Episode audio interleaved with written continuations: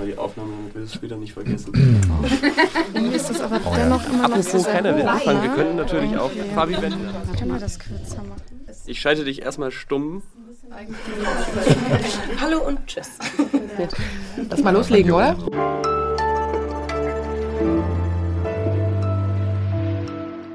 Ich habe mir gestern nochmal unseren Jahresrückblick 2022 angehört, den wir vor ungefähr einem Jahr veröffentlicht haben. Weißt du noch, was du da ganz am Anfang gesagt hast, Simon? Oh Gott. Überhaupt keine Ahnung. Seitdem ist echt ein bisschen viel passiert. Du hast gesagt, was die große Weltlage betrifft, kann 2023 ja eigentlich nur besser werden als 2022. Also du meintest sowas wie, das sollte schon zu schaffen sein. Das habe ich gesagt, echt. Voll der Fail. 2023 ging dann erstmal so los. Hunderte Anhänger des rechtsextremen brasilianischen Ex-Präsidenten Jair Bolsonaro haben in der Hauptstadt Brasilia den Kongress gestürmt. Und ging so weiter.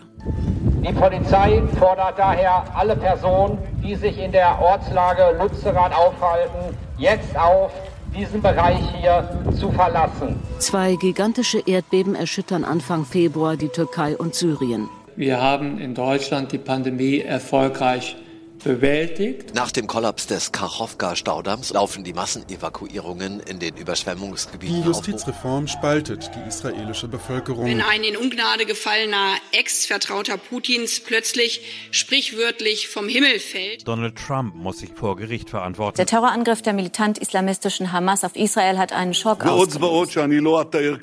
Wir werden mit weniger Geld wirksamere Politik machen müssen als im vergangenen Jahrzehnt. Auf ein paar Momente der Zuversicht, leider aber auch auf ein Jahr voller Kriege und Katastrophen, wollen wir heute nochmal zurückschauen. Und damit herzlich willkommen zu dieser Folge von Was jetzt, dem Nachrichtenpodcast von Zeit Online. Es ist Freitag, der 22. Dezember. Ja, ich bin Simon Gaul. Neben mir sitzt meine Kollegin Konstanze Keins. Aber es hat ja schon Tradition, dass dieser Jahresrückblick eben nicht nur von einer oder zwei von uns moderiert wird, sondern in diesem Jahr sitzen wir hier tatsächlich sogar fast alle zusammen in einem echt gar nicht so großen Studio. Ähm, hallo, also auch von einem ganz großen Team. Hallo, hier ist Roland Judin. Pia Rauschenberger. Ole Pflüger. Azadeh Peschman. Janis Karmesin. Elise Landcheck. Rita Lauter. Erika Singer. Lisa Kaspari. Hanna Grünewald. Fabian Scheler. Und ein paar Stimmen, die kennen Sie noch nicht, und zwar die unserer großartigen studentischen Hilfskräfte. Hi, ich bin Olga Ellinghaus. Ich bin Lea Schüler. Hi, ich bin Benjamin Probst. Und ich bin Henrike Hartmann. Jede und jeder von uns hat ein Thema mitgebracht, ein Thema, das uns, das aber auch die Welt in diesem Jahr besonders beschäftigt hat. Und von Monat zu Monat werden wir jetzt dieses Jahr 2023 nochmal Revue passieren lassen. Ich finde, dass jeder Part so ein bisschen wie so ein Überraschungsei ist. Also mal macht's richtig Spaß, ist sogar lustig. Andere Nachrichten, die hätten auch wir uns lieber gespart. Los geht's im Januar und damit ja direkt mit dir, Simon. Ja, und Januar ist eigentlich ja sogar auch ein bisschen gemogelt, denn ehrlich gesagt ist das Thema, das ich jetzt hier mitgebracht habe, äh, noch aus dem Vorjahr rüber geschwappt, also noch von 22 sogar. Es geht um ChatGPT und es geht um die, naja, KI-Revolution, kann man ja fast so ein bisschen sagen. Das Unternehmen OpenAI hat im November 22 damals schon seinen schlauen Chatbot veröffentlicht, aber 23 ist es dann wirklich so richtig groß geworden. Und ich war da auch am Anfang ziemlich zurückhaltend eigentlich und habe erst selber seit ein paar Monaten einen Account, Late to the Party. Ich wollte mal kurz fragen, nutzt ihr das eigentlich? Nö, eigentlich nicht so, ehrlich gesagt. Manchmal, manchmal um so äh, äh Gedichte oder so zum Spaß zu schreiben. Ja, ich nutze das irgendwie noch nicht so viel, wie ich es nutzen möchte manchmal seltener, gut, ein uneindeutiges Bild. Äh, unsere Kollegin Eva Wolfangel aus dem Digitalressort beschäftigt sich sehr intensiv mit all diesen Themen, noch wesentlich intensiver als wir und sie arbeitet auch viel damit. Und sie hatte natürlich auch als eine der ersten überhaupt Zugriff auf dieses Programm. Und äh, ich habe sie dann noch gefragt, warum ChatGPT eigentlich als solche Revolution der KI überhaupt gesehen wurde. Also an sich würde ich sagen, vor allem, weil das erste Mal äh, so ein Sprachmodell öffentlich zugänglich ist und halt alle Welt oder fast alle Welt ausprobieren konnte, und natürlich dann beeindruckt war von der Eloquenz von diesem Sprachmodell. Und dann habe ich Eva noch gefragt, ob diese Angst vor KI im Fall von Sprachmodellen eigentlich gerechtfertigt ist. Also ich persönlich finde es wirklich eher faszinierend und beeindruckend und interessant und gehe so mit mehr so einer Neugierde daran. Und, und ich persönlich finde auch tatsächlich noch viel spannender die Frage, was lernen wir eigentlich über uns Menschen daraus? Also sind manche Dinge, die uns so besonders an uns vorkommen, machen wir die wirklich anders oder sind wir eigentlich auch nur so eine große ähm, Vorhersagemaschine, die ja Sprachmodelle sind? Also das finde ich daran total faszinierend. Natürlich gibt es auch Gefahren, die von der Technologie ausgehen. Allerdings wird ja oft von den ganz großen Gefahren gesprochen, äh, davon, dass die KI nachher die Weltherrschaft übernimmt und uns alle äh, zu Untertanen macht. Das ist was, äh, was ich nicht sehe. Und zwar vor allem deswegen, weil diese Systeme keinen keine eigene Motivation und auch keinen Grund letztlich dafür haben. Aber natürlich können die Systeme von bösen Menschen missbraucht werden für, das haben wir alle schon wahrscheinlich gehört, für, ähm, äh, gut gemachte Deepfakes oder Phishing-E-Mails und solchen Dingen. Das sind, glaube ich, Dinge, vor denen wir realistische Angst haben sollten und die wir aber, denke ich, mit Regulierung und mit entsprechenden Filtern auch in den Griff kriegen können. Die Technologie an sich kann für beides benutzt werden und die Gesellschaft muss sich darum kümmern, dass der, der schlechte Nutzen möglichst äh, unterbunden wird. Ich habe ChatGPT dann natürlich noch für diesen Podcast nach einem kleinen Reim gefragt, und zwar ein Gedicht zum Jahresende. Here we go, gelesen von der guten alten Siri. Gedicht. Ein Jahr voller Lachen, manch Träne auch dabei, nun neigt es sich dem Ende zu, so schnell, oh je, oh weh. Doch birgt das neue Hoffnung, ein unbeschriebenes Blatt, auf das es uns nur Gutes bringt, das wär doch wunderbar, nicht wahr, mein Schatz? Ja, es ist so ähnlich gelungen wie die Prognose, die ich letztes Jahr offenbar abgegeben habe. Ähm, aber man sagt ja, die Antwort bei ChatGPT ist nur so gut wie der Prompt, also wie das, was die Person, die das Programm bedient, eingibt. Also wahrscheinlich muss ich einfach noch ein bisschen üben. Denn ganz so lustig war dieses Jahr ja nicht. Ähm, liebe Hanna, damit sind wir dann eigentlich auch schon bei dir. Ja, danke dir, liebe Simon. Ich habe für das Thema, mit dem ich mich äh, beschäftigt habe, mit Bora gesprochen. Er ist 23 Jahre alt, studiert in Wien Gesang und als vor zehn Monaten die Erde im Osten der Türkei bebt, besuchte er gerade seine Eltern. Er kommt aus Antakya, das ist in der Provinz Hatay. We were going to the right, like I hitting a wall, then hitting the bed. It was so weird. I thought like all of the building was gonna like fall apart. It's, it was just a nightmare. Zwei Beben mit einer Stärke von über 7,6 erschütterten am 6. Februar die Erde im türkisch-syrischen Grenzgebiet. 10.000 Häuser wurden zerstört, über 50.000 Menschen sterben nach türkischen Angaben bei einer der größten Naturkatastrophen, die es jemals in dieser Region gab. Neben den Toten unzählige Verletzte, zerstörte Familien, trauernde Angehörige, auch Bora hat das miterlebt. There are like dead bodies on the street, like you see an you see arm, you see leg. Das unendliche Leid, das nach dem Erdbeben sichtbar wird, veranlasst auch eine Gruppe aus Deutschland in den Osten der Türkei zu fliegen. Das Team um René Strawinski gehört zum gemeinnützigen Verein Deathcare and Embalming Team Deutschland, ein Verein aus Bestatterinnen und Bestattern, die nach Katastrophen bergen und beisetzen, die versuchen, würdevolle Bestattungen in absoluten Krisensituationen zu gewährleisten. Vor ein paar Tagen habe ich ihn angerufen und hier ist ein kleiner Zusammenschnitt unseres Gesprächs. Herr Strawinski, Sie waren erst kürzlich in dem Erdbebengebiet, genauer gesagt in Karaman-Marasch. Wie ist Ihr Eindruck Monate nach der Katastrophe? Ja, es sind äh, immer wieder faszinierende Bilder, wenn man nach so einer schweren Katastrophe dann dort unten ankommt und darf das alles in Anführungsstrichen in Ruhe mal betrachten. Und es ist schon äh, schön zu sehen, wie doch organisiert sie mittlerweile vorgegangen sind und haben Containerdörfer gebaut, die für die Angehörige dann da sind, die alles verloren haben, sind die Straßen befestigt worden. Also es ist schon sehr, sehr viel passiert in dieser Zeit. Und auch für die Menschen ist sehr viel dort unten getan worden. Können Sie uns vielleicht nochmal erklären, wie Sie nach dem Erdbeben vorgegangen sind, um Menschen zu bergen? Wir wollen also die Teams entlasten, die quasi um sich um Lebende kümmern. Das heißt, eigentlich suchen die Rescue-Teams dann nach Lebenden und äh, finden dabei natürlich Tote und wir sind halt quasi ein bisschen im Hinterhalt und nehmen dann die Verstorbenen entgegen oder was dann unsere Hauptaufgabe jetzt in Karaman Marasch war bei der Identifikation der Verstorbenen. Also wir haben sie gereinigt, wir haben teilweise Fingerabdrücke genommen, Zahnstatus. Wir helfen dann hauptsächlich der Rechtsmedizin bei ihrer Arbeit. Und ganz wichtig dabei ist natürlich das Verhindern von Ausbreitung von Seuchen. Ne? Hm. Ich danke Ihnen ganz, ganz herzlich für Ihre Schilderungen, Herr Strawinski. Sehr gerne, vielen Dank. Der Aufbau in seiner Heimat Antakya, der gehe nur schleppend voran. Das sagt Bora, der Student aus Wien, mit dem ich vorher gesprochen habe. Und trotzdem bleibt er hoffnungsvoll, was vor allem an den Menschen aus seiner Heimat liegt. I see that even though people are in pain, like they are really struggling so much every day still, they still have hope and after I saw that and I'm like, who am I to like losing my hope, you know? No, I will have hope. Prinzip Hoffnung auch bei dir, Janis? Nicht wirklich, würde ich sagen. Bei mir geht's im weitesten Sinn um das Diskursklima in Deutschland. Das ist gelinde gesagt weiterhin angespannt. Es wird gerne viel gezankt und viel gestritten. Und das ist bei einem Thema in diesem Frühjahr mir persönlich besonders aufgefallen, weil es so absurde Züge angenommen hat. Da ging es um äh, die Wärmepumpe und die Gasheizung, also diese sehr technische Frage, wie wir in Zukunft eigentlich heizen wollen. Und darum ist so ein richtiger Kulturkampf fast geführt worden. Und ich finde, der eine oder die andere hat dabei zum einen mit den Fakten nicht ganz so genau genommen und hat rhetorisch auch möglicherweise ein Regal zu weit oben angesetzt oder vielleicht auch zu weit unten, ganz wie man sehen möchte. Ich werde euch immer was rumgeben, was ich ausgedruckt habe und würde euch bitten, das mit sehr empörter Stimme vorzulesen. Oh ja. Also jeder, jeder nimmt sich eins. Sie, wenn du schneidest, ich hab's komplett. Willst du Twitter-User Jörg oder die FDP? Ah, wir kriegen gar nicht alle eins. Schon mal. Ja. So, wir fangen bei Benjamin gerne an da hinten und an der Reihe um.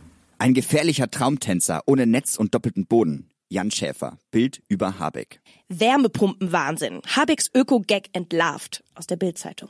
Jetzt will er, in Klammern Habeck, die Energiestasi einsetzen, um wie in einem Schnüffelstaat den Menschen in den Heizungskeller zu gucken. Mario Vogt, CDU. Nein zu staatlicher Heizungsspionage. CSU auf Twitter. Heizhammer ist eine Atombombe für unser Land. Frank Schäffler, FDP. Habeck ist ein Dilettant. Freiheit ist, wenn ich mir meine Heizung selbst aussuchen kann. Twitter-User Jörg. Vielen Dank. Jetzt naht ja das Jahresende, da ist kein Raum für so eine aufgeheizte Stimmung. Das Heizungsgesetz ist bis zur Unkenntlichkeit zerrieben worden. Es tritt im neuen Jahr in Kraft. Und das bedeutet ja auch, wir können endlich zur Ruhe kommen.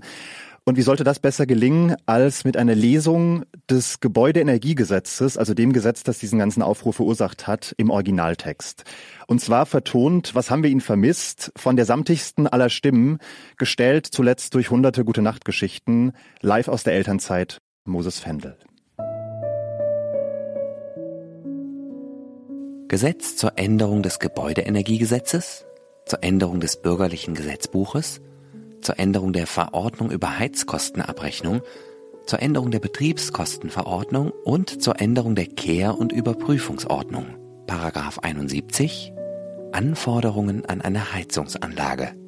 Absatz 1. Eine Heizungsanlage darf zum Zweck der Inbetriebnahme in einem Gebäude nur eingebaut oder aufgestellt werden, wenn sie mindestens 65 Prozent der mit der Anlage bereitgestellten Wärme mit erneuerbaren Energien oder unvermeidbarer Abwärme nach Maßgabe der Absätze 4 bis 6 sowie der Paragraphen 71b bis 71h erzeugt.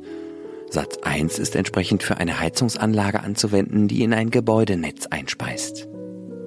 Absatz 2. Der Gebäudeeigentümer kann frei wählen, mit welcher Heizungsanlage die Anforderungen nach Absatz 1 erfüllt werden die Einhaltung der Anforderungen des Absatzes 1 in Verbindung mit den Paragraphen 71b bis 71. Neben Moses so sehr sanfter Stimme hilft mir auch manchmal der Gedanke, dass Geschichte ja auch oft von Zufällen bestimmt wird. Vieles in der Geschichte hätte ja auch anders kommen können. Das ist ja nicht unbedingt immer so zwangsläufig, wie wir es im Geschichtsunterricht teilweise lernen. Und in der Geschichtsphilosophie nennt man das Kontingenz. Also dass Geschichte eben auch aus Zufällen besteht. Und einer dieser Momente, in denen es dieses Jahr anders hätte kommen können, der hängt maßgeblich mit einem ehemaligen Würstchenverkäufer, Dieb und leidenschaftlichen Skifahrer zusammen. Jewgeni Prigozhin ist ein Geschäftsmann gewesen, der dann schließlich in den Militärbusiness gegangen ist. Das war Michael Thumann, unser Russland-Korrespondent. Und Prigozhin war also der Chef der brutalen Wagner-Söldner. Die haben in der Ukraine gekämpft. Die haben also eigentlich für Putin gekämpft. Aber zwischen Prigoschin und dem russischen Verteidigungsministerium gab es schon länger Streit. Und am 24. Juni hat Prigoschin dann eine Art Putschversuch gestartet.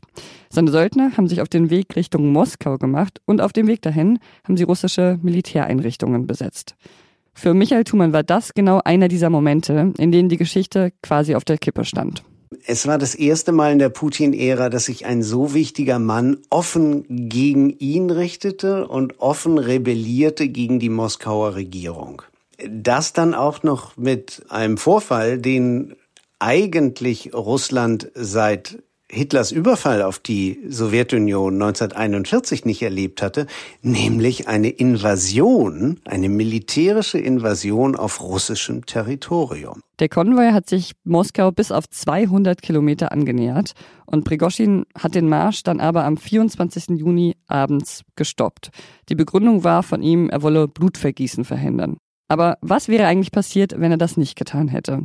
Wenn die Wagner-Truppen weitermarschiert werden und vielleicht sogar Moskau eingenommen hätten? Es, es wäre ein äh, schwer absehbarer Ausgang gewesen, denn natürlich bei einer solchen offenen militärischen Auseinandersetzung im Zentrum Moskaus kann man natürlich alle möglichen anderen Kräfte entfesseln. Man weiß nicht, wer dann tatsächlich noch fest auf Putins Seite gestanden wäre.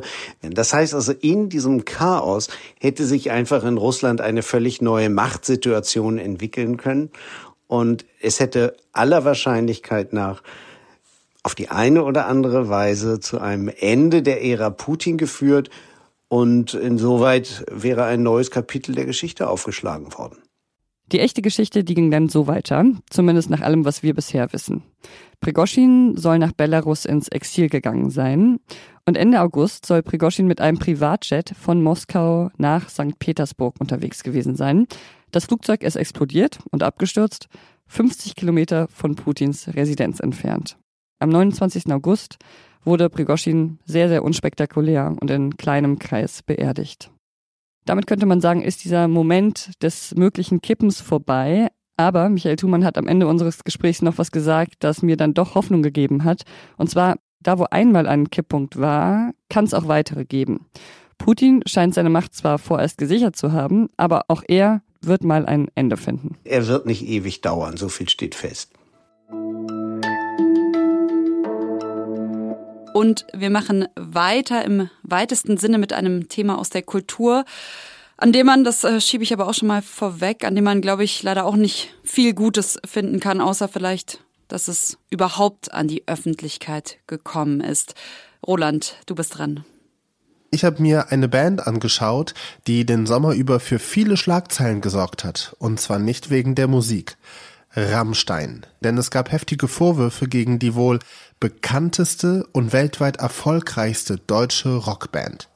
Leute aus dem Rammstein-Umfeld sollen Frauen gezielt für Sex mit Frontsänger Till Lindemann rekrutiert haben. In mehreren Presseartikeln haben Frauen von verstörenden Erlebnissen berichtet. Von Kontrollverlust war die Rede und Till Lindemann wurde Machtmissbrauch vorgeworfen. Die Berliner Staatsanwaltschaft hat daraufhin die Ermittlungen aufgenommen, dann aber auch wieder eingestellt, weil sie keinen hinreichenden Tatverdacht finden konnte.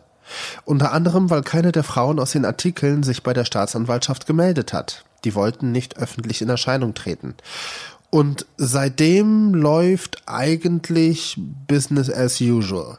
Kommendes Jahr macht die Band ihre große Stadiontournee durch Europa und noch bis Anfang Januar spielt Till Lindemann eine Solotour. Was bleibt also? Oder bleibt überhaupt irgendwas von der Geschichte oder war der Skandal um Rammstein bloß ein Sommerlochfüller? Zu Rammstein haben Kollegin Julia Lorenz und Zeit Onlines Kulturchef Dirk Peitz den ganzen Sommer über recherchiert. Und Julia hat mir erzählt, dass der Fall vor allem zeigt, dass es eine klaffende Lücke zwischen Recht und Moral gibt. Das, was strafrechtlich relevant ist, unterscheidet sich halt manchmal diametral von dem, was viele Menschen als moralisch vertretbar empfinden. Solange sexuelle Handlungen einvernehmlich laufen, sind sie nicht strafbar. Aber man kann sich schon fragen, ist es noch zeitgemäß, wenn ein so mächtiger Weltstar wie Till Lindemann sich deutlich jüngere Frauen zuführen lässt und den Sex mit ihnen regelrecht konsumiert. Für viele in der Gesellschaft verstößt das gegen den inneren moralischen Kompass. Deswegen gibt es auch immer noch so viele Demonstrantinnen und Demonstranten vor Lindemann und Rammstein-Konzerten, die genau dagegen protestieren. Positiv kann ich noch erwähnen, ähm, dass es jetzt mehr Awareness-Teams gibt bei solchen Konzerten. Und der Fall Rammstein wirft wieder einmal die Frage auf, inwiefern können, müssen oder dürfen wir guten Gewissens Kunst und Künstler voneinander trennen. Danke an dich, Roland. Und es gab in diesem Jahr ja auch die ein oder andere Wahl. Auf die Landtagswahl in Bayern zum Beispiel kommen wir später noch zu sprechen. Bemerkenswert viel Aufmerksamkeit gab es aber für einige kommunale Wahlen in Sachsen-Anhalt und Thüringen. Und damit unter anderem machst du jetzt weiter, Azadeh. Der Jahresrückblick 2023 kommt nicht ohne eine Partei aus, und zwar AfD. AfD. AfD. Und das hat mehrere Anlässe. Ein paar davon waren historisch. Zum Beispiel hat die AfD das erste Mal ein kommunales Spitzenamt besetzt. Robert Sesselmann hat im Juni die Landratswahl im Thüringer Kreis Sonneberg gewonnen.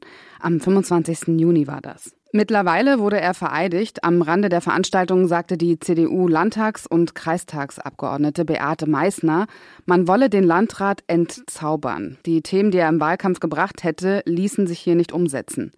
Sesselmann hatte nämlich vor allem mit bundespolitischen Themen Wahlkampf gemacht, zum Beispiel das Heizungsgesetz und die Inflation.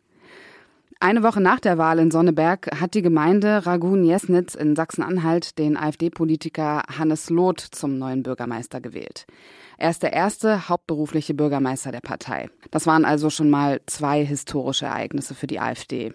Ein weiteres, nicht nur an den kommunalen Wahlurnen konnte die AfD Stimmen für sich gewinnen, auch bei den Umfragewerten lief es ziemlich gut für sie. Die Bundesregierung hat da vor allem im Sommer sehr schlecht abgeschnitten. Dafür wurde die AfD beliebter. Die Umfragewerte der AfD bis zu 20 Prozent Zustimmung bundesweit. Vor der AfD lag zumindest im Sommer dieses Jahres nur noch die CDU. Björn Höcke schielt vor diesem Hintergrund natürlich schon auf die nächste Landtagswahl. In Thüringen wird 2024 gewählt.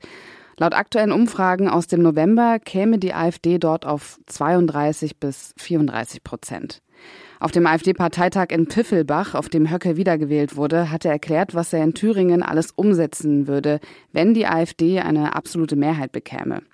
Den Bund für seine Flüchtlingspolitik verklagen, den Thüringer Verfassungsschutz umkrempeln, also die Behörde, die die AfD als gesichert rechtsextrem einstuft.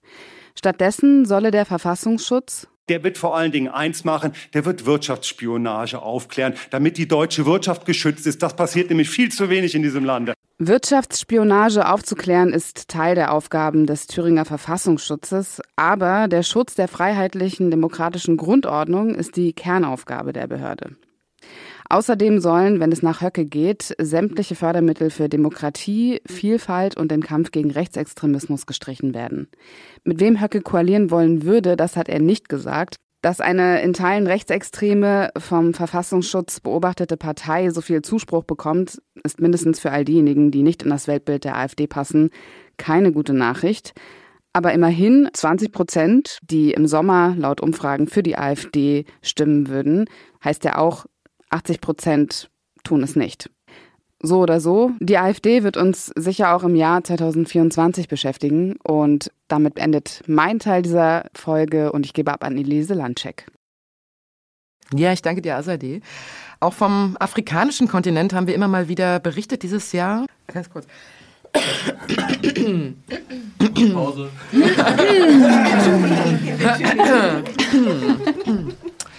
Auch vom afrikanischen Kontinent haben wir ja immer mal wieder berichtet dieses Jahr, vom Krieg im Sudan bis zum Bundeswehrabzug aus Mali.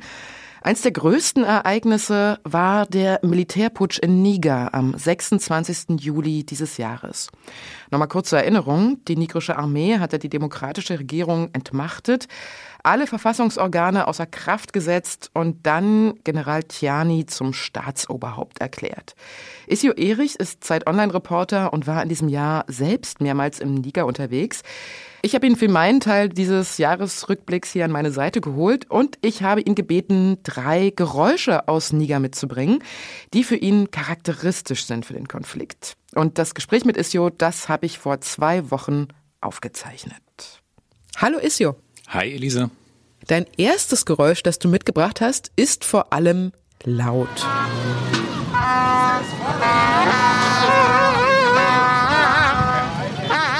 Das klingt ein bisschen nach erkälteten Elefanten, ist es aber natürlich nicht. Wo hast du dieses Geräusch aufgenommen und was ist das? Das sind Trötengeräusche von Protesten, äh, die in Niamey, der Hauptstadt Nigers, stattgefunden haben nach dem Putsch. Da sind tausende junge Männer durch die Straßen äh, gerannt und haben richtig Lärm gemacht, nicht nur junge Männer, auch Frauen, und haben äh, deutlich gemacht, dass dieser Putsch ein populärer Putsch ist. Und das aus zwei Gründen. Zum einen, weil sie sehr, sehr unzufrieden waren mit ihren bisherigen Regierungen und zum anderen haben sie sich gegen Frankreich gerichtet und auch immer wieder skandiert, nieder mit Frankreich. Und jetzt kommt das zweite Geräusch.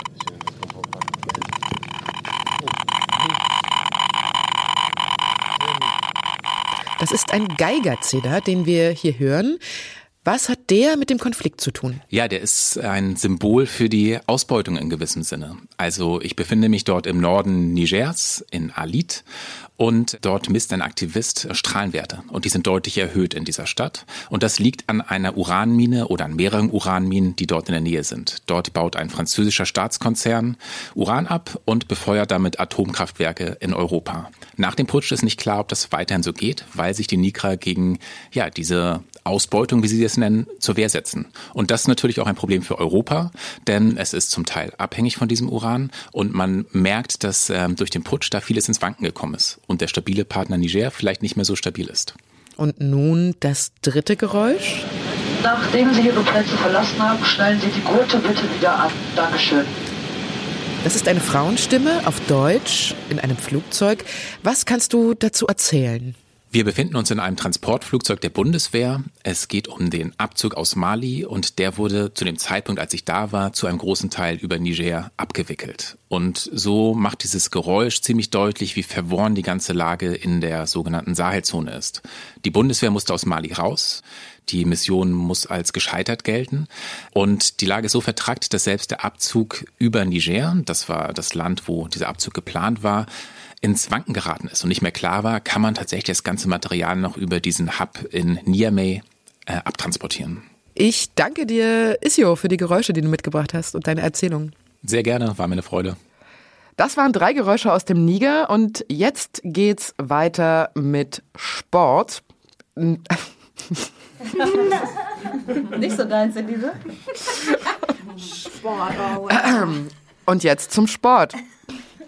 Die Deutschen haben ja bei der Leichtathletik-WM dieses Jahr nicht so gut abgeschnitten. Man konnte dann hinterher so Schlagzeilen lesen wie Deutschland hat das Siegen verlernt, Deutschland will sich nicht mehr anstrengen, Deutschland wird abgehängt. Ja, und solche Analogien zwischen der Politik und dem Sport sind selten richtig. Dieses Jahr hat man sie aber besonders oft gehört. Mein Kollege Fabian Scheler kann es nicht mehr hören. Genau, haut mir einfach ab damit. Und äh, das hat auch einen Grund, denn das liegt an diesem schönen Moment aus dem September. Der Spitzensport, kleiner Exkurs noch, der ist äh, ja eigentlich deshalb so schön und mitreißend, weil man eben nicht weiß, wie er ausgeht. Aber leider sind manche Dinge sehr vorhersehbar geworden. Äh, das bekannteste Beispiel ist die Deutsche Fußball-Bundesliga, denn dort wird seit zehn oder sind es vielleicht auch 40 Jahren immer der gleiche Verein deutscher Meister. Und äh, wenn Novak Djokovic bei einem Tennisturnier antritt, dann bleibt er ja meistens auch bis zum Finale dabei. Und die dritte Gewissheit, wenn die USA ein Team zu einer Basketball-WM schickt, naja, ich glaube, Sie haben verstanden, worauf ich hinaus möchte. 0,5 Sekunden Vogtmann beim Einwurf. Dennis Schröder. Das reicht! Das reicht! Das reicht! Finale der Basketball-Weltmeisterschaft 2023 und schlägt Team USA. Das war im September, genauer am 8. September 2023, an dem Deutschland doch tatsächlich die USA im Basketball geschlagen hat. Ja, Sie hören richtig, im Basketball. Und das ist seitdem der erste von zwei neuen Sportfeiertagen in Deutschland. Der zweite, das ist dann der Sonntag darauf, der 10. September. Und vielleicht kommen Sie ja anhand des Kommentars der letzten Sekunden dieses Finales von den Kollegen bei Magenta TV ja selber drauf, warum.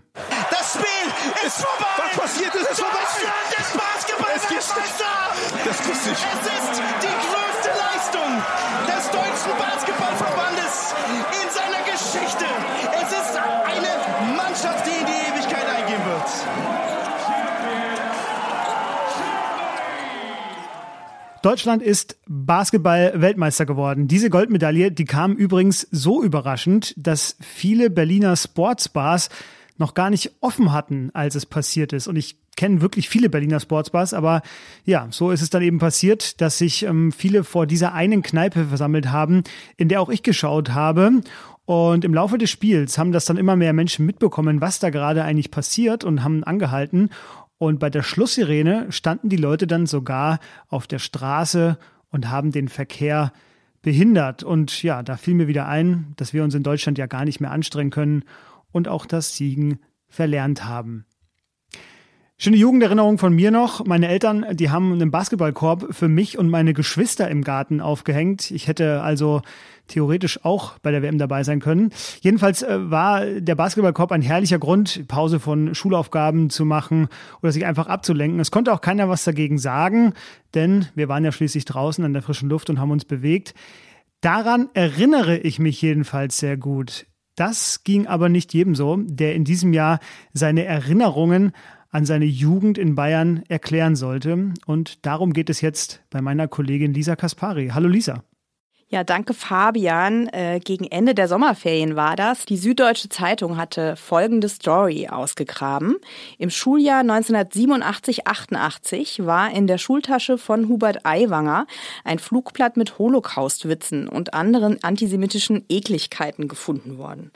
Aiwanger, der heute ja Wirtschaftsminister von den Freien Wählern in Bayern ist, der war zu diesem Zeitpunkt 17 Jahre alt und von der Schulleitung wurde er zu einer Strafarbeit verurteilt. Als die Süddeutsche Zeitung dann weiter recherchiert hat, haben Schulkameraden und Weggefährtinnen berichtet, dass Aiwanger auch sonst durch rechtes Gedankengut aufgefallen war. Und Aiwanger selbst, naja, der hat sich so halb verteidigt, würde ich sagen. Er gab zu, das Flugblatt sei zwar in seiner Tasche gewesen, aber eigentlich von seinem Bruder verfasst worden und er selbst habe dieses Pamphlet nur schnell weggepackt und damit deeskalieren wollen. Die Aufregung war groß, selbst Ministerpräsident Söder hat sich eingeschaltet. Dieses Flugblatt ist äh, menschenverachtend und geradezu eklig. Ja, und das Krisenmanagement von Aiwanger, das blieb, sagen wir mal so, eher alarmierend denn überzeugend. Aber es ist auf alle Fälle so, dass vielleicht in der Jugendzeit das eine oder andere äh, so oder so interpretiert werden kann, was als 15-Jähriger hier äh, mir vorgeworfen wird. Aber auf alle Fälle, ich sage, äh, seit dem Erwachsenenalter, die letzten Jahrzehnte, kein Antisemit, kein Extremist, sondern ein Menschenfreund. Und am Ende muss man sagen, haben die Vorwürfe Aiwanger im bayerischen Landtagswahlkampf sogar geholfen. Es gab so eine Art Solidarisierungseffekt, Stichwort, lass doch mal die alten Jugendsünden Jugendsünden sein. Und die Freien Wähler wurden bei den Wahlen am 8. Oktober zur zweitstärksten Kraft und gewannen vier Prozent dazu.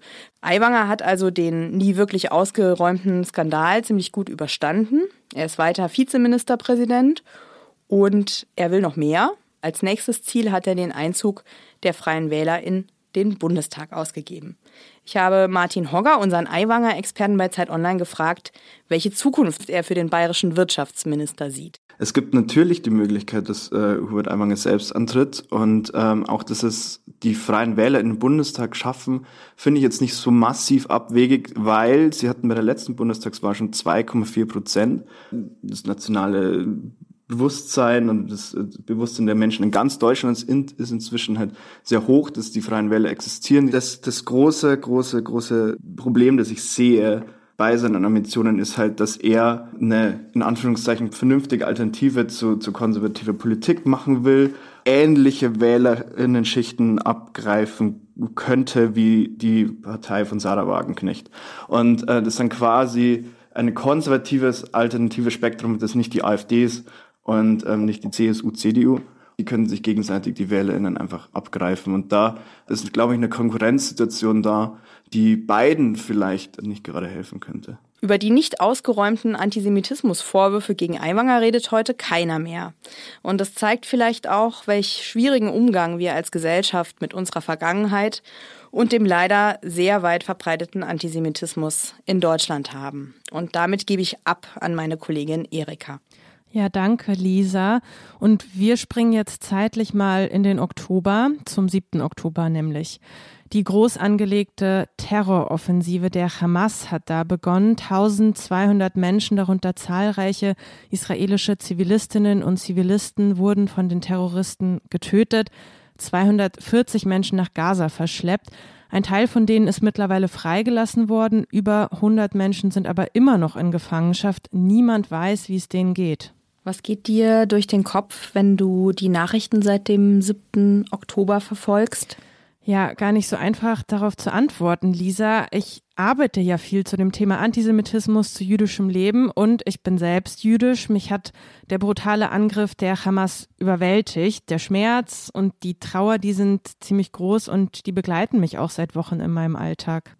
In Deutschland hat sich ziemlich viel verändert seit dem 7. Oktober. Absolut. Wir erleben eine neue Welle des Judenhasses. Auf der Sonnenallee in Berlin-Neukölln wurden am 7. Oktober, also am Tag des Terrorangriffs der Hamas, Süßigkeiten verteilt und der Terror wurde damit gefeiert. Das muss man sich mal vorstellen. Häuser wurden mit Davidsternen markiert. Auf eine Synagoge wurden zwei Brandsätze geworfen. Auf Demonstrationen riefen Protestierende fast täglich anti-israelische und antisemitische Parolen. Ja, und das sind nur die großen, die sichtbaren Fälle, die es in die Nachrichten schaffen. Und wie geht's Jüdinnen und Juden damit? Ja, die Frage würde ich gern von Marina Czerniewski beantworten lassen. Sie ist Psychologin und leitet die Fachberatungsstelle OFEC in Berlin, bei der Betroffene von antisemitischer Gewalt und Diskriminierung Unterstützung bekommen. Wie du dir denken kannst, ist Marina gerade eine sehr beschäftigte Frau. Es ist echt schwer, sie zu erwischen. Deshalb hat sie mir per Sprachnachricht geantwortet. Wenn ich gefragt werde, was die jüdische und israelische Gemeinschaft gerade durchmacht, habe ich oft keine Worte, keine passenden. Wir sagen, der siebte, zehnte ist eine Zäsur.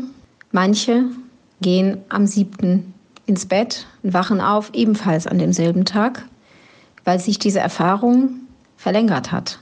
Durch den Psychoterror, durch das Bangen um das Leben der Geiseln, das Leben der Angehörigen, um die Bedrohung hierzulande. Antisemitismus, sagt sie, ist eben nicht erst mit dem Terrorangriff der Hamas nach Deutschland gekommen. Antisemitische Haltungen, Ressentiments waren auch vorher da.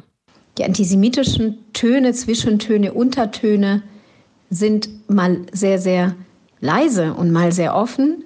Sie ritzen sich ein in die lebensweltlichen Erfahrungen, in die Biografien von Jüdinnen und Juden. Solange unschuldige Menschen als Geiseln gehalten werden, stecken wir noch immer fest in diesem Tag, dem 7. Oktober. Ich habe Marina trotzdem nach einer Perspektive gefragt. Gerade in Deutschland, in einer postnationalsozialistischen Gesellschaft, das Verständnis von Antisemitismus so brüchig ist, so fragil, so wenig Solidarität, so wenig Einteilnahme, so wenig Einordnung, das wäre der erste Schritt in die richtige Richtung, jüdische Menschen in ihrem Leid zu sehen, aber auch in ihrer Ressource, in ihrem, mit ihrem Überlebenswissen, mit ihrer Resilienz, sie als teilhabende, mitgestaltende Akteurinnen und Akteure in, in der eigenen Mitte zu wissen. Sich bilden, das eigene Denken hinterfragen und sich solidarisch zeigen, ja, das wäre mal ein Anfang.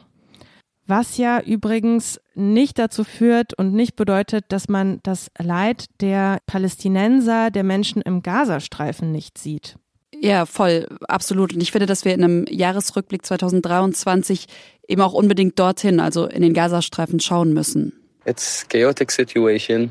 It's horrible situation here. It's really horrible. Vielleicht erinnerst du dich sogar noch an diese Stimme, Erika. Ja, aus der Sonderfolge zur Lage in Israel und Gaza, oder? Genau, das ist Youssef. Er ist Mitarbeiter einer norwegischen Hilfsorganisation und er lebt mit seiner Familie eben im Gazastreifen. Mitte Oktober, da hat er uns von dort die erste Sprachnachricht geschickt. Ein paar Tage vorher hatte die Hamas ja Israel brutal angegriffen und kurz darauf eben Netanyahus Kabinett den Kriegszustand ausgerufen.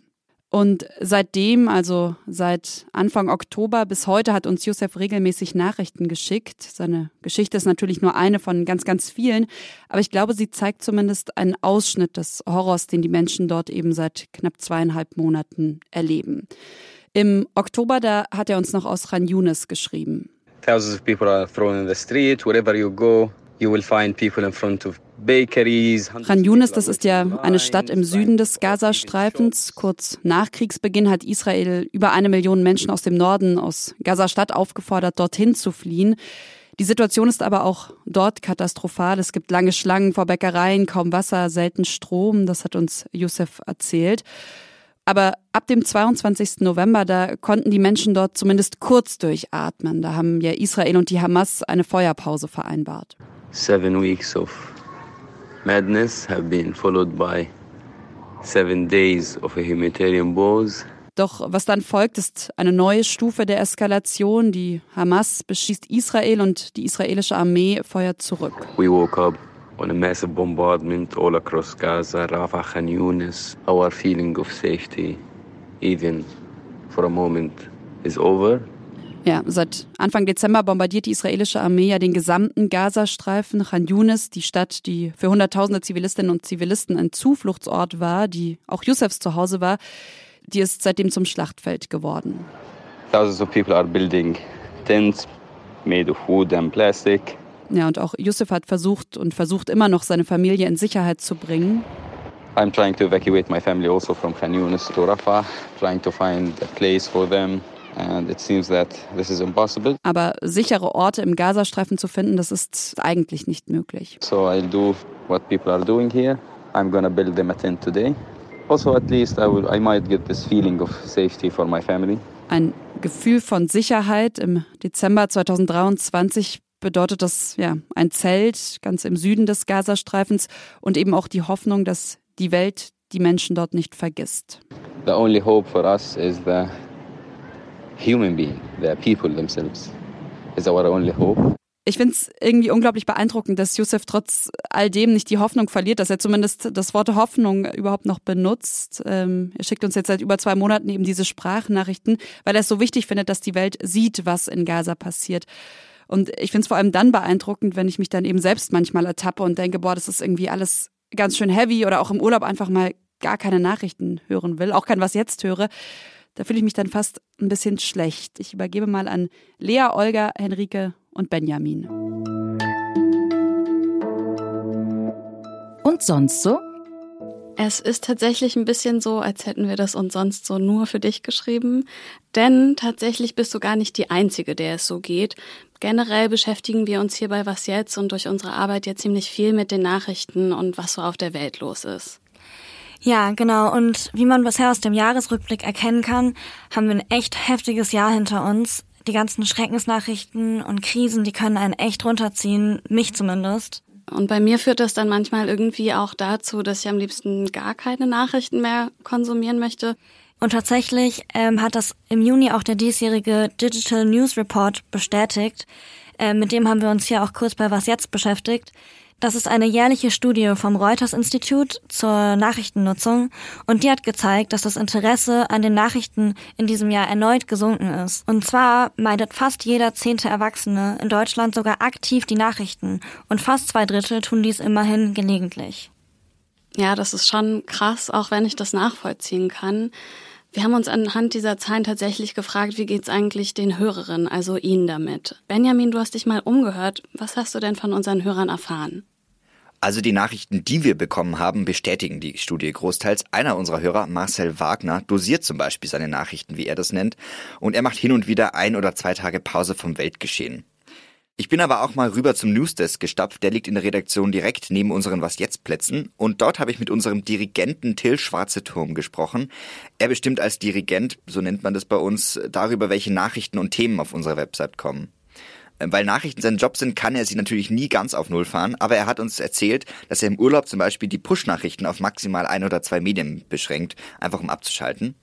Und sein Tipp, einfach mal in die Geschichte schauen, wie oft die Menschheit schon vor ausweglosen Situationen stand. Wir sind immer noch da. Vielleicht kommen einem dann zumindest die aktuellen Krisen nicht mehr ganz so unüberwindbar vor.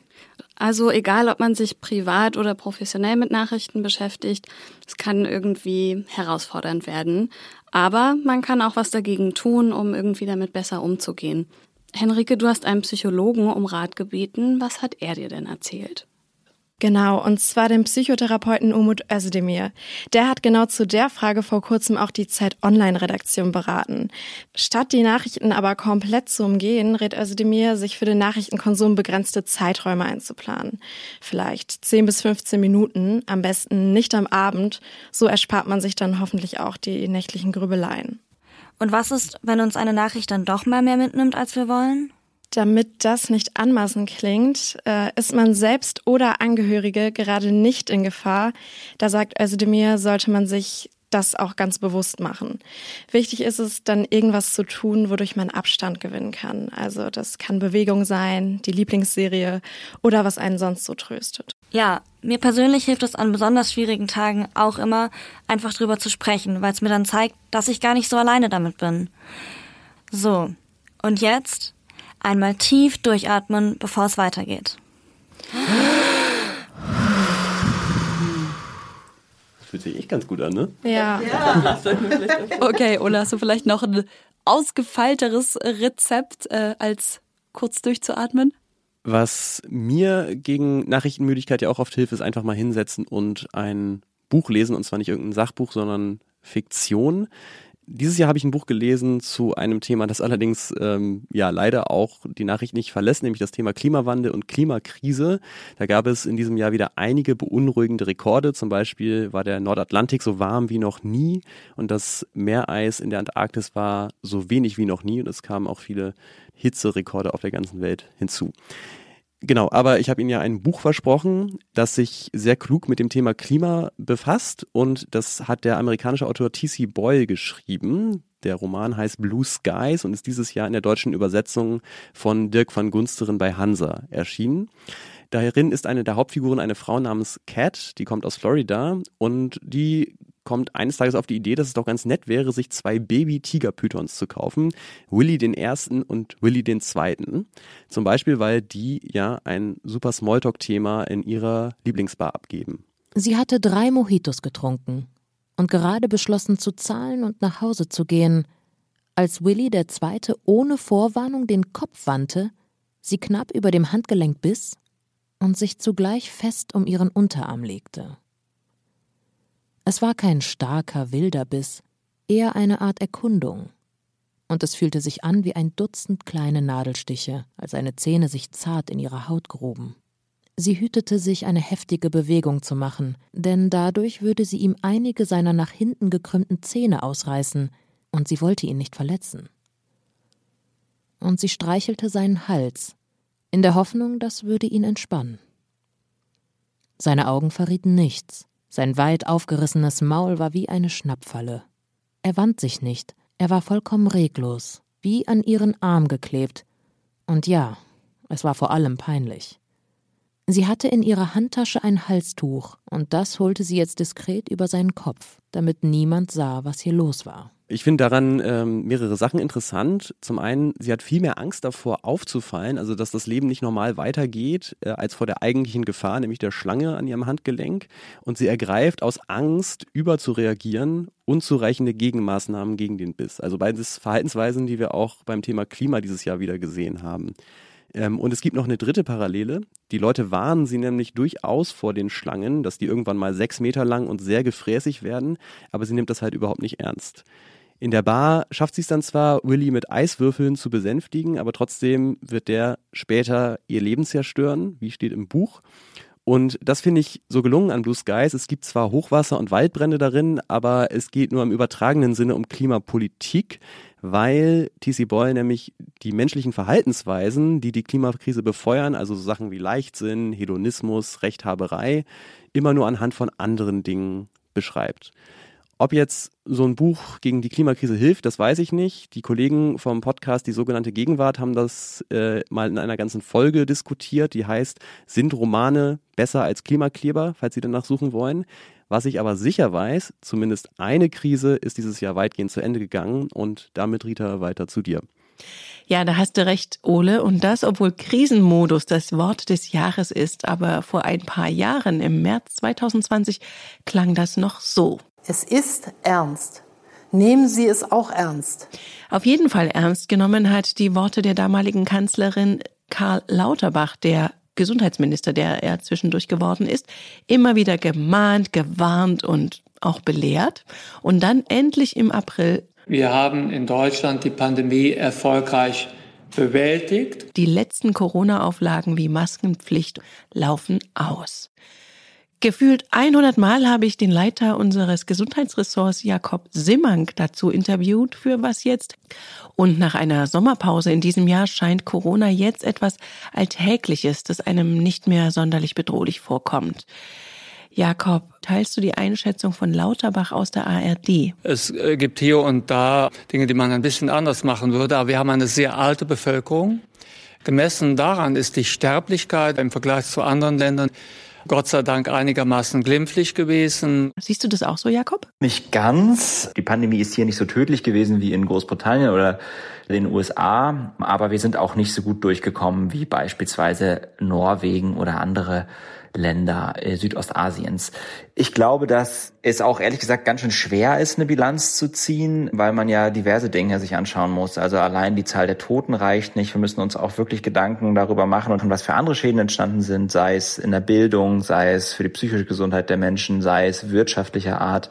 Kann man denn schon Lehren aus der Pandemie ziehen? Das auf jeden Fall. Ich glaube, was wir wirklich als Lehre daraus ziehen müssen, ist Gesundheit nochmal breiter zu denken. Wir haben sehr stark gesehen, dass Menschen mit niedrigem sozialen Status, auch Menschen mit Migrationshintergrund besonders stark gelitten haben. Wir haben sehr stark auch gesehen, dass Arbeitsbedingungen einen starken Einfluss haben auf Gesundheit. All sowas sollte uns wirklich dazu anregen, auch über Abwägungen nachzudenken. Also das alte Thema Schulen hat uns, glaube ich, gezeigt, dass es oftmals nicht nur um Gesundheit geht, sondern auch um gesamtgesellschaftliches Befinden. Und wir müssen ganz unbedingt besser werden, was die Kommunikation angeht von Gesundheitsdingen. Wir müssen einen besseren Umgang mit Falschinformationen finden. Wir brauchen viel bessere Daten im Gesundheitssystem. Zum Beispiel brauchen wir eine Begleitforschung, wenn wir Gegenmaßnahmen bei Pandemien einführen. Wir brauchen auch eine bessere Vernetzung der Akteure, sei es niedergelassene Ärzte, Gesundheitsamter. Und was mich ein klein bisschen traurig hinterlässt, ist, dass ich den Eindruck habe, das wird nicht in ausreichendem Maße gerade geschaut, was lief nicht so gut, was müssen wir vielleicht bei der nächsten Pandemie besser machen. Und das würde ich mir sehr wünschen, dass wir wirklich einmal die Lehren irgendwie zentral zusammenbringen und unsere Pandemiepläne überarbeiten, über Gesundheit etwas breiter nachdenken. Ja, vielleicht findet der Minister und die anderen Beteiligten zwischen den Jahren Gelegenheit, darüber zu kontemplieren. Danke dir, Jakob. Gerne. Ja, das war's, das Jahr 2023. Das war auf jeden Fall unser Was jetzt Rückblick. Bleiben Sie gesund oder gute Besserung, falls für Sie Corona gerade ganz und gar nicht vorbei ist. Uns bleibt es jetzt noch Danke zu sagen. Danke an unsere Nachtschichten, die Sie heute zwar nicht gehört haben, aber ohne die unsere Folgen nur halb so aktuell wären. Und zwar Danke an Lisa Pausch, Sophia Boddenberg, Anne Schwed, Matthias Peer und Susanne Heer. Danke an unsere Kolleginnen und Kollegen von Zeit Online und der Zeit für all die spannenden Gespräche und vor allem danke an Sie, liebe Hörerinnen und Hörer. Danke fürs Zuhören, danke für all die Mails, die Anregungen, ja, auch die Kritik, aus der wir immer etwas mitgenommen haben in diesem Jahr. Wir verabschieden uns jetzt erstmal in eine Weihnachtspause und sind dann am 2. Januar wieder zurück. Bis dahin ganz schöne Feiertage, vielleicht ja auch für Sie erholsame Ferien und wir hören uns dann im neuen Jahr 2024. Tschüss. Tschüss. Tschüss. Ciao, ciao. Bis bald. Perfect. Thank you so much. Wir produzieren übrigens gerade einfach wunderschöne Outtakes die ganze Zeit. Ne? Das ist großartig. Diese Logistik mit diesen, wie viele Menschen hier im Studio? Eins, zwei, drei, vier. Ich dachte dann einfach, jetzt kommt Fabi mit was Erbaulichem. Okay, Oder ja. so. Dann. Na, kannst du das bitte mal übernehmen? Ich weiß nicht. Der Millennial ist gerade ein bisschen, ein bisschen überfordert. Ja, muss man vielleicht dazu sagen, dass das Nachrichten sind, ne? Deutschland, sonst sage ich, Deutschland hat das Siegen verlernt. Also, Oh la la. also das ist ja wohl. Twitter-User Jörg oder die FDP? Twitter-User Jörg für hier. Und äh, ich habe sie dann noch gefragt, warum ChatGPT eigentlich als solche Revolution der KI überhaupt gesehen wurde. Sie hatte drei Mojitos getrunken.